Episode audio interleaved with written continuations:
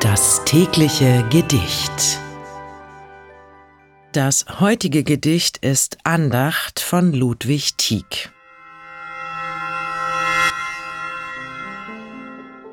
Wenn das Abendrot die Haine mit den Abschiedsflammen küsst, wenn im prächt'gen Morgenscheine Lerchenklang die Sonne grüßt.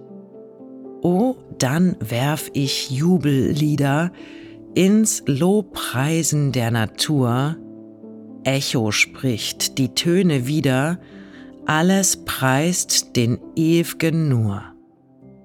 Mit den Quellen geht mein Grüßen, und das taube Herz in mir hat dem Gott erwachen müssen, der uns schirmet für und für. Meereswogen laut erklingen, in den Wäldern wohnt manch Schall, und wir sollten nicht besingen, da die Freude überall? Das war Andacht von Ludwig Tieck.